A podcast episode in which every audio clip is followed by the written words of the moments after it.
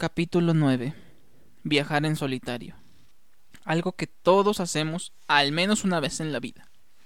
Ese momento donde somos nosotros contra el mundo. Un momento que te forja carácter de una manera que no tienes idea. Contando una anécdota de mi padre, cuando él tuvo que cruzar al norte a finales de los 80, decía que conoció a un gordito, el cual se jactaba de nunca hacer nada si no era en compañía de su familia decía que era capaz de caerse y quedarse en el suelo por horas si su familia no iba a ayudarlo. Como ya lo dedujiste y si no has vivido en una burbuja por 50 años, este tipo de viajes pues se hacía buscando un mejor método de vida. Y obviamente este señor iba solo.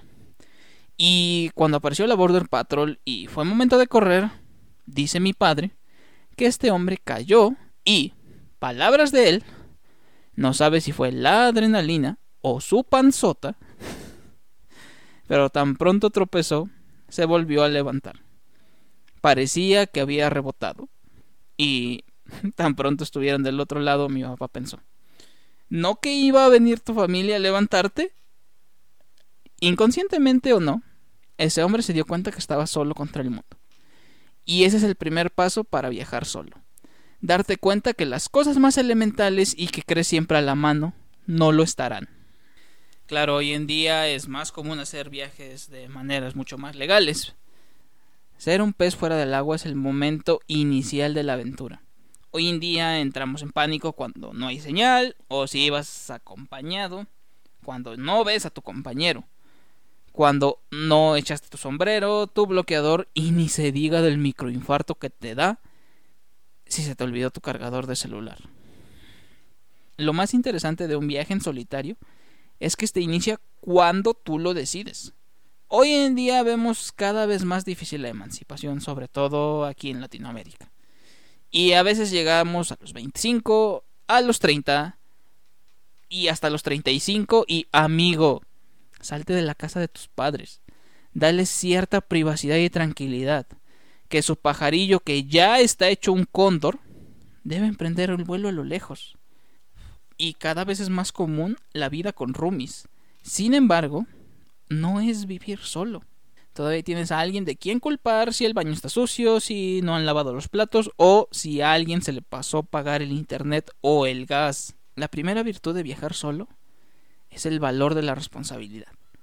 Una vez que inicies a aventurarte solo, te vas a dar cuenta que si las cosas no van como lo habías planeado, el único culpable eres tú. Si llegaste tarde al aeropuerto, es tu culpa por no ver la ruta, no del tráfico.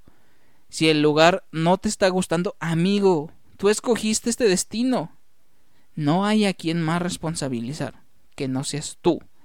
Y también, cuando las cosas empiezan a mejorar y todo te sale según lo planeado, llegarán dos cosas de la manera más orgánica y gloriosa posible. El amor propio y la plenitud. Otro elemento que se fortalece es la humildad, la de verdad, no la que se finge en redes. Entenderás lo pequeño que eres en el mundo, que ese desfile que te habían contado es mucho más grande de lo que pensabas, que hay cientos de idiomas, cientos de ideas, cientos de culturas y religiones y lo último que querrás es ser parte de algo como la cultura de la cancelación. Esos que se indignan porque no piensas como ellos. Esos que se quejan del adoctrinamiento a los niños, pero exigen cientos de cosas de su agenda en las escuelas y en los programas de televisión. Piden programas de alimentación utópicos y cientos de tonterías más. Amigo, ¿sabes por qué es más fácil que en la Sierra de Durango un niño coma unos totis a verduras, porque en la sierra de Durango no se cultiva casi nada. Y en la tiendita de la esquina, sorpresa, no venden quinoa. Entre más conozcas las costumbres del mundo, más te querrás cultivar, más querrás entender las tradiciones y elegir mejor esas batallas a favor de una mejor calidad de vida. Y a su vez, te darás cuenta de lo único y especial que eres. Te alejarás mucho de las ideas de las masas y lo más increíble es que con la variedad de lenguas, estar en un país donde no se habla tu lengua y no se domina el idioma inglés prepárate. Aprenderás mucho a guardar silencio y a escuchar lo que los demás tienen que decir. Te volverás alguien que valga la pena conocer. Y si reforzamos el siguiente punto, alguien conocido.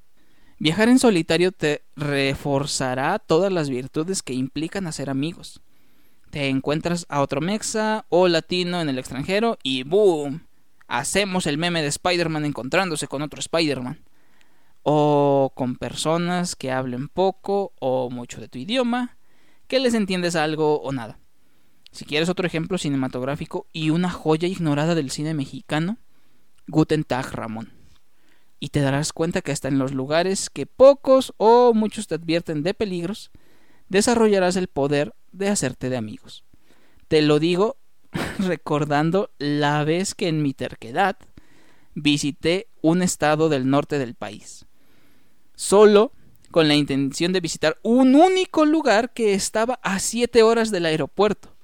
Y en los últimos 10 kilómetros, entre cinco personas con tres autos diferentes hicieron lo imposible por evitar que me topara con cosas malas. Al final del día, cansado y maravillado, llegué al único hotel del pueblo.